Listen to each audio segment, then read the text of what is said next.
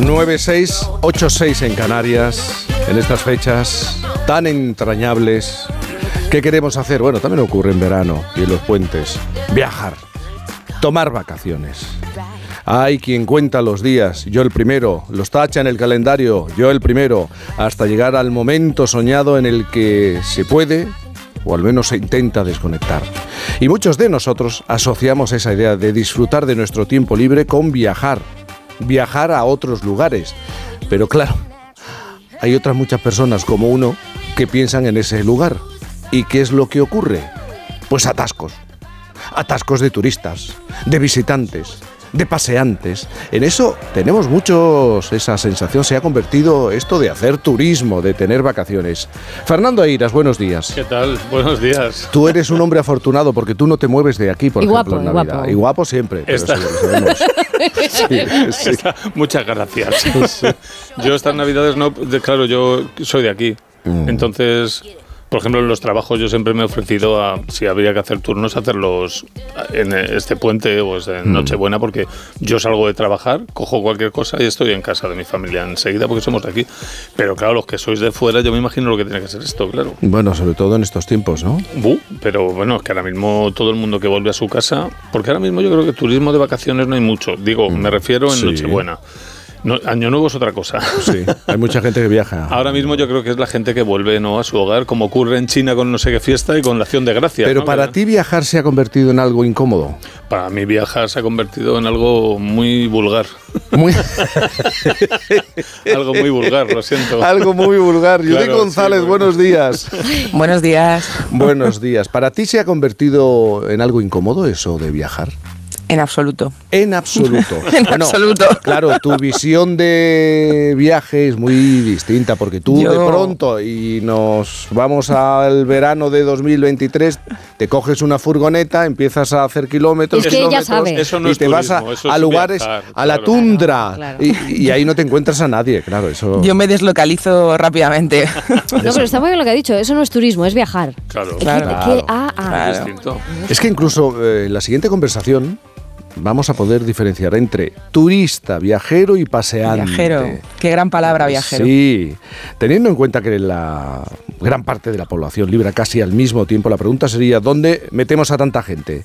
Lo habrán vivido, ¿no? Centros de ciudades saturados, aglomeraciones en torno a grandes monumentos y sobre todo en fechas señaladas, casi no podemos andar por las calles principales. Y es que además de tener esos días libres, casi a la vez también queremos ver las mismas cosas. Si estamos en Sevilla, contemplar la Giralda. Si nos encontramos en Barcelona, pues pasear por las Ramblas. Si estamos paseando también por Valencia, eh, hay que visitar su mercado central y en Madrid en estas fechas. ¿Quién se pierde el bocata de calamares en la Plaza Mayor a nivel internacional? La Fontana de Trevi. Quieren poner límite, ¿eh? Quieren poner límite. La muralla china también límite. Times Square, Nueva York, la Plaza Roja de Moscú o los canales de Venecia, donde por cierto ya se han establecido medidas desde 2018, cuando se instalaron tornos en el único acceso por tierra a la ciudad. Y este año se ha convertido en la primera del mundo en poner como obligatorio reserva para entrar en el núcleo central y así evitar las aglomeraciones. El turismo se ha masificado. En muchos lugares hay una sobrecarga de personas, sobre todo en vacaciones, algo que resulta incómodo, tanto para el que visita como para el vecino que intenta hacer su vida normal. Es verdad que en España no estamos a los niveles de Italia, pero podríamos llegar a algo parecido y por eso es momento de pensar en soluciones. Yo quiero saludar a Antonio Guevara Plaza, que es decano de la Facultad de Turismo de la Universidad de Málaga y presidente de la Conferencia Española de Decanos y Decanas de Turismo. Antonio, buenos días. ¿Qué tal? Buenos días. Buenos Encantado días. con vosotros. Y José Luis Roch, periodista licenciado en Ciencias de la Información por la Universidad Autónoma de Barcelona y escritor. José Luis, buenos días. ¿Qué tal? Buenos días, Jaime. Os pregunto a los dos, ¿esto de viajar, hacer turismo, se ha convertido en algo especialmente incómodo, Antonio? Bueno, mm, yo siempre digo lo mismo. Cuando hablamos de turismo, mm, siempre estamos hablando. Hay, que tener dos premisas claras, ¿no? Una que eh, estamos hablando en general de turismo. Es como si estuviéramos hablando de otro ámbito de conocimiento, como la economía en general, o estuviéramos hablando de la medicina. Entonces, mm, es muy complicado, mm, eh, digamos, tener una visión global de algo que a lo mejor en determinadas cosas son las que eh, tienen los, los temas que estoy escuchando de que habéis empezado. Entonces, viajar se ha complicado. Eh, como bien has dicho Jaime, en determinados momentos del año, en determinadas situaciones y a determinados lugares pero no a, todo, a todos los lugares. Luego, eh, el problema está, como bien has planteado, en un, en un tema clave que yo siempre le referimos a, nuestros alumnos cuando entran. El turismo es una, un sector económico que se desarrolla en el espacio público y se comercializa por la empresa privada. ¿Vale? Entonces, ¿qué ocurre? Ese es el, el gap en el que hay que trabajar, ¿no? Porque la empresa privada, porque alguien ha dicho, eh, se pone de moda un destino y vamos todo a ese destino no se pone de moda, lo ponen de moda. uno no piensa en algo porque sí, ¿no? Entonces, ¿qué ocurre? Como la empresa privada lo pone de moda, que es los turoperadores, los que comercializan, todos los que están y cada vez que buscáis aparecen esos destinos, en la publicidad, etcétera. ¿Qué ocurre? Pues cuando vas a viajar a ese destino te vas a encontrar que muchísima gente va a ir a ese sitio, ¿no? ¿Qué pasa? Que el sector público o la, digamos, o, o los espacios donde viven los residentes y las ciudades pues eh, eh, tienen que acoger a esa, a esa mucha gente que va a esos sitios. Y entonces, ¿qué ocurre? Pues que se produce esa sobrecarga en determinados aspectos. Si estoy todo el día diciendo que las luces de Navidad están muy bonitas en tal sitio y hay que ir a verlas, pues entonces, pues como tú comprenderás... Despiertas la necesidad, ¿no? la necesidad. Que hay dragones en no sé dónde. Eso. Pero ¿qué ocurre? Eh, eh, eh, por ahí habéis dicho, yo mm, ah, no quiero hablar mucho, voy a dejar la palabra, pero quiero decir que el problema es que ahora se ha puesto de moda es a, decir que yo no soy turista, soy viajero. Yo siempre le digo a la gente que nadie quiere ser turista cuando hace turismo, porque nadie va a un lugar a, a, Madrid y digo, voy a ir a los bares de los turistas. No, yo que voy, soy de Málaga, cuando voy a Madrid no quiero ir a los bares de los turistas. Es decir, todo el mundo, nadie quiere ser turista, porque se ha puesto, se ha como denostado esa palabra, ¿no? Pero realmente el que viaja eh, y, la definición está claro, el que pernocta en lugar es un, turista y el que no pernocta es un visitante, mm. porque si yo voy hoy desde Málaga a ver la mezquita, soy un visitante a Córdoba, ¿no? Y duermo, vuelvo aquí, ¿no? Entonces eso, pues yo no sé, completamente... Yo no, sé, Antonio, si José Luis está de acuerdo no, porque José Luis, tú sí diferencias claramente entre el turista, el viajero y el paseante. Ah. Sí, bueno, a mí lo primero decir que, el problema principal que estáis comentando es que, está de moda, es decir, que se ha convertido todo esto de viajar y de hacer turismo en una moda. Pero sí, yo distingo porque el primer grado sería turista, que es la persona que en un mismo día o en unas pocas horas ve varios países, varias cosas. Es decir, una persona que simplemente lo que quiere es decir que pudo estar ahí, he estado en tal sitio y tal, pero tampoco ha visto ese sitio, simplemente ha pasado. Pasan más los sitios por él que él por los sitios, y ese es el problema. Luego está la persona que viaja realmente con calma, elige el destino y elige el momento. Y luego el paseante, que es para mí la persona ideal, que es el que realmente ve las cosas. Es que tenemos la obsesión o creemos que por el hecho de haber estado en Nueva York un día, dos días o tres días ya conocemos Nueva York y eso es imposible. Es decir, que el problema, además de que se ha puesto de moda el hecho de, de estar siempre viajando, creo que tampoco podemos entrar en el engaño de que el hecho de pues eso, de estar en un sitio significa que conoces ese sitio, ¿no?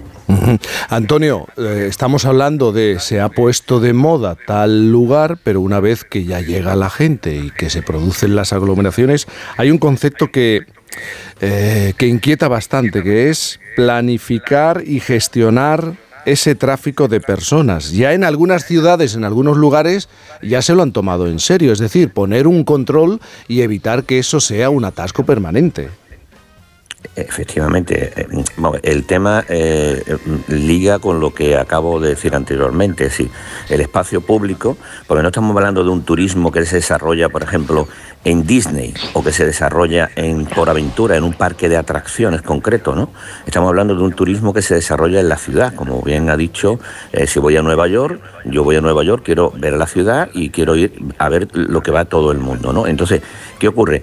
Eh, los, digamos, la comercialización turística, que nosotros lo distinguimos muy claramente, que son todas aquellas empresas por, a las cuales a través de, de físicamente o por internet tú le compras, lo que quieres vender y los que están en los sitios, los hoteleros y ahora otro tema de las viviendas con uso turístico, etcétera, lo que quieren es llenar sus espacios. Entonces, ¿qué le ocurre a, la parte pública? Que siempre va tarde. Entonces, cuando los demás empiezan a enviar eh, em, turistas, que serían turistas, yo siempre digo que yo me tengo que digamos, ceñir a lo que dice la Organización Mundial del Turismo. Un turista es aquel que pernocta en un lugar uno o varios días. El otro es un viajante, que es el que va, como decía, eh, por ahí atrás. Entonces, ¿qué ocurre? Cuando el espacio público no lo planificas y dejas en manos de todos los que quieren traer gente a un territorio que lo traigan, pues mm, cuando no hay, digamos, no hay mm, eh, demanda de tu lugar, no hay ningún problema, porque no tenemos sobrecarga en determinados sitios de España, por poner un ejemplo, ¿no? Ya si nos centramos en España. ¿Qué tiene que hacer en los lugares donde, donde realmente reciben esa cantidad de, de personas? Tienen que planificar. Y esta palabra a nuestro gobernante le duele mucho porque parece que cuando hablamos de planificar es que estamos hablando es que no lo han hecho. de controlar no sí lo han hecho. Lo han hecho mal. o lo han hecho mal claro. Claro pero yo pongo siempre el ejemplo que es se ve gráficamente el tema de, de los cruceros. Si tú no planificas que en un puerto ya están empezando a planificarlo si tú no planificas por ejemplo que en un puerto te lleguen siete cruceros el mismo día y cada uno trae dos mil o tres mil personas pues se monta una manifestación en el centro histórico. Un tsunami eh, de personas. Está claro, ¿no? Entonces y, todos quieren entrar al Museo Picasso. Claro. al, mismo tiempo. al Museo Picasso. Entonces, claro, eh, ¿qué ocurre? Eh, pero, pero ahí hay que entrar y ver por qué la planificación. Ahora resulta, si analizamos, cuando entramos en esto, resulta que si hablamos de Málaga, el, Ayuntamiento de Málaga no tiene competencia en el puerto. El puerto lo, lo tiene otra administración. El, el del puerto lo que quiere que haya atraques el otro. Y entonces resulta que no se planifica lo que hay que hacer. Planificar, pero eh, no, podemos llegar a los niveles, y enseguida voy con, José Luis, no podemos llegar a los niveles, Antonio, de Shanghai, por ejemplo, ¿no? Claro que no, claro que no. ¿Qué es lo que hacen en Shanghai con el turismo? Pues mira, en Shanghai, en Shanghai que además he estado un par de veces, eh, es la primera vez que he visto policía urbana eh, dirigiendo el tráfico de personas. Es decir, eh, existe como si fuera una policía directamente para poder cruzar la calle, para trasladarse. Las calles están en una dirección, en otra dirección. Eso lo he visto ahí y en alguna. Recientemente lo he visto que he estado en Lyon en una fiesta, pero son unas cosas puntuales. Una fiesta que se cierra el centro y entonces planifica el tráfico de las personas, del volumen de personas que van a una fiesta concreta. ¿no? De todas maneras, eh, esto yo creo que hay que hacerlo mucho antes de encontrarte el problema, porque cuando te encuentras el problema, ya lo tiene. Y eso se llama y se estudia, mm. se llama capacidad de carga de los territorios mm. ¿eh? y de los monumentos, por supuesto. Y hay algunos que ya la tienen puesta. La Alhambra de Granada no puedes ir tú el, miércoles a ir a verla, no, tienes que tener tu entrada con una capacidad, porque tiene una capacidad, porque es patrimonio ¿no? de la humanidad. Pues hay determinados lugares que vamos a tener que hacer eh, eso, que no, me parece que ha sido eh, números clausus. Bueno, ya en España hay algunos como en la playa de las catedrales, ¿eh? pero ya en, em, empezamos a poner algunos, porque si no se genera una masificación. José Luis, eh, tú eres eh, periodista, licenciado en Ciencias de la Información por la Universidad Autónoma de Barcelona, escritor, conoces muy bien la ciudad de, Barcelona y tú hablas de, es lógico que, que surja, que nazca ese sentimiento de rechazo al, al, turista. Barcelona sería uno de los principales ejemplos en nuestro país. Sin duda, sin duda, porque es una ciudad, eh, muy atractiva y en todos los sentidos, no solo en el clima, sino también, bueno, pues la arquitectura y todo esto. Y además ahora hay que, hay que sumarle una moda más o un problema más. La gente va a ver, pues bueno, como se decía, la Alhambra, o vas a ver a Gaudí, o vas a ver la Sagrada Familia. Eh, pero luego también hay otro tipo de turista gastronómico Ahora la gente ya planifica ir a un sitio para dónde vamos a ir a comer. Antes comía la gente en cualquier lado. Ahora ya hay una tendencia de decir, Hemos "Oye, aprendido, ¿eh?". elijamos bien dónde comemos, que eso es lo importante. Luego, si tenemos tiempo para ver la, la Sagrada Familia, la vemos, pero si no, vamos a comer. O sea, que vamos añadiendo alicientes a- al Claro. hecho de moverse. ¿no? Subraya la experiencia, ¿no? Una experiencia Sí, gastronómica sí, es sí. una vivencia. y- Sí, es importante, es decir, es tener en cuenta pues un aliciente más, como dices, y bueno, pues eso es importante. Y Barcelona tiene muy buena gastronomía, tiene muy buen territorio, mar, montaña, todo lo que quieras, y ese es el problema. Yo creo que han puesto freno. Ada Colau intentó, se le criticó bastante por intentar reducir el número, en fin, de, de turistas y de, de organizar un poco, pero yo creo que, que esa masa, el problema es de las masas, que somos mucha gente haciendo una misma cosa en un espacio reducido. Claro. Y eso causa problemas. Es decir, que no, no somos almas ni espíritus que podemos movernos y no pasa nada. Aquí una persona que está a mi lado me quita mi espacio y yo se lo quito a ella. Es decir, y eso pasa. Yo recuerdo en los años 80, 90 podías viajar perfectamente y era un placer. Ahora subirte a un avión es una lata de sardinas. O sea, la gente ya se plantea viajar en un jet privado para poder disfrutar, porque si tienes que subir en un avión como todo el mundo, o te vas a business o te complicas la vida, porque en fin, que, la cosa es complicada. Y claro, la gente, en fin, aspira a más, todos queremos más y mejor. Y ese es el problema, que la masificación hace que las cosas sean un poco peor. De todas maneras, eh, yo recuerdo, estuve mirando algunos datos, antes de la pandemia, eh, mil millones de personas se movieron en el planeta, se movieron ejerciendo de turistas. Mil, mi- claro, con estas cifras muy pocas soluciones vamos a encontrar y con esto ya tenemos que terminar, Antonio José Luis. Es muy difícil gestionar que mm, cientos y cientos y cientos de miles y millones de personas, hasta los mil millones de ciudadanos del planeta se, se muevan para hacer turismo. ¿no? En Europa calculan que llegarán unos 600 millones de Sí, turistas en estos, en estos años. 600 Bueno, en este año, 20. millones de turistas. Nos visitaron, bueno, ya lo visitaron en 2022, es decir, y, y este puede subir más, es decir, que esto es va a más, no vamos a menos. O sea, la, Claro, pero no, la- pero no obstante hay que, hay que también, vamos, es es complicado, eh, mm, todo es complicado, pero todo se puede, mm, digamos, la palabra es... El problema no es el número ni la cifra, el problema es planificarla. Eh, or- organizarlo. Y después otra cosa también no quiero dejar de, decir es que hay muchos elementos en este último momento que han entrado que han colapsado las ciudades y como son las viviendas de uso turístico, ¿no? Claro. Que la gente lo, lo, cono- lo, lo conoce como apartamentos, pero no son apartamentos turísticos porque eso está arreglado en otra normativa. La vivienda de uso turístico ha hecho que se penetre dentro de la vivienda habitual, de las Entonces eso es lo que ha generado ese, ese problema. Pero realmente el turismo no eh, eh, tiene un efecto inducido muy potente en nuestro país, ¿no? Y hay que, hay que reconocerlo, ¿no? Y hay que eh, lo, que no tenemos que dejar que ese efecto inducido que tiene en, muchísimos sectores. Nosotros hacemos proyectos en donde calculamos cuánto dinero del turismo va a educación o cuánto va a sanidad, ¿no? Es decir, que, que hay, una hay que tener una turismofilia, pero para lo que no podemos dejar es en manos de que se, se produzcan esta- estas cosas que se están produciendo en determinados lugares, ¿no?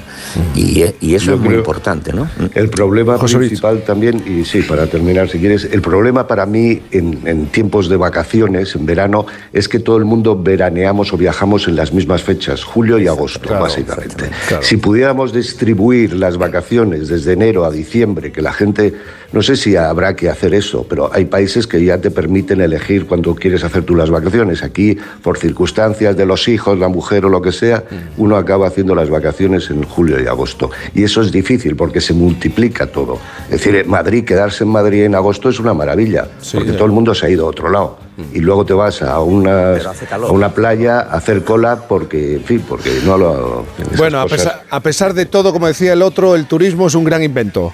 Eh, Antonio Guevara y José Luis Roch, muchísimas gracias por reflexionar en este tiempo en el que nos estamos moviendo, millones de personas se están moviendo, están pensando en las vacaciones.